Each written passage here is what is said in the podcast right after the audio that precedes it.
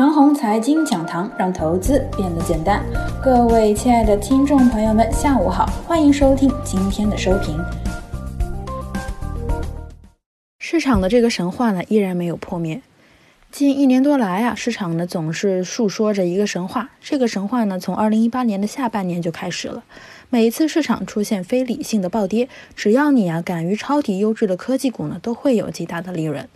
每一次市场大跌啊，指数和科技股瞬间挖了一个大洞。此刻呢，只要有钱，没钱就从场外挪钱，再不行就放点杠杆。只要是敢于买入优质科技股呢，它的结果都是没几天之后啊，优质的科技股都是迅雷不及掩耳之势的往上猛涨。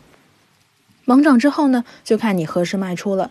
心小就卖的早一些，就少赚一些；心大呢，持有七到十一天可能会多赚一些。上涨中呢，把增资抄底仓逐步卖出，然后继续维持科技股的中长线持仓呢就可以了。这一次还是没有意外，这次的事态看起来对股市的影响非常的大，可是走势上呢却依然没有打破这种神话。个人为什么会敢于抄底呢？我从二零一八年的下半年以来啊，都干过 N 次了。日常维持着科技股的中长线持仓，只要市场非理性的短期大跌，我就增资抄底。等到科技股迅雷不及掩耳之势涨起来了，就逐步的把增资的部分撤出。其实啊，就是这么的简单，只是一个行为习惯而已，并没有什么高深的分析和牛逼的玩法。投资这玩意儿真的是不能越搞越复杂。如果在股市玩了十来年，还在绕一些异常复杂的操作系统呢，估计就完了。看看市场走势，俨然呢就是一副涨不停的意思。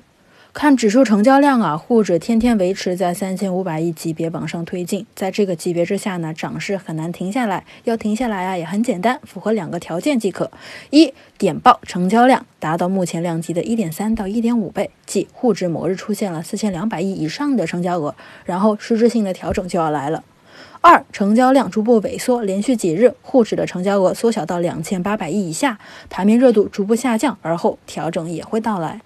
就眼前来说呢，盘子还很难出现实质性的调整，但是啊，并不阻碍我们稍微卖出一些股票，因为节前的持仓加节后的增资抄底仓啊，仓位实在太重了，也是个负担。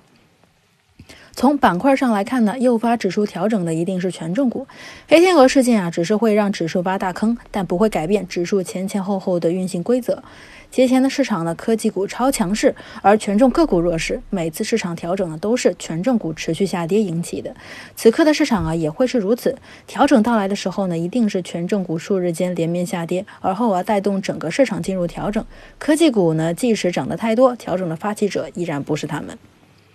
把前两点结合在一起看，得出了这个结论：一，权重股如果暴动啊，沪指的成交额会快速的突破四千亿，而后市场便会进入调整。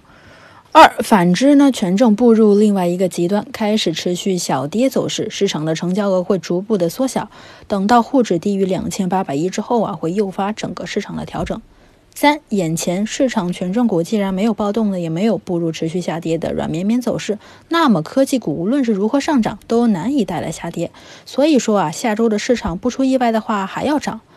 今日北上资金有所卖出，所以说本次调整很有可能就是权重股诱发的，只是现在还不到时候。买了那么多的北上资金，今日也就卖出了区区三十亿而已。